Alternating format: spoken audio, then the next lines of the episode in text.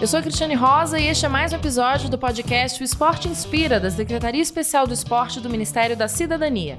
Os sétimos Jogos Mundiais Militares, disputados em Wuhan, na China, de 18 a 27 de outubro, contaram com a participação de 345 atletas brasileiros, sendo que mais da metade deles são contemplados com Bolsa Atleta. Campeã e recordista da competição com revezamento 4 por 100 metros e prata nos 100 metros, a velocista Rosângela Santos fala da importância deste apoio para os desportistas.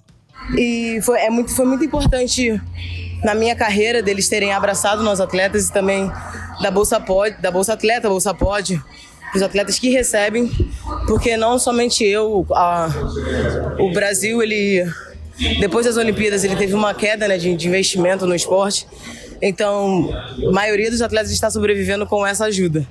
Então, se acabar essa ajuda, acaba o sonho de Tóquio, acaba o sonho de Paris, acaba metade dos do nossos sonhos acabam se se esses se esses programas de incentivo acabarem.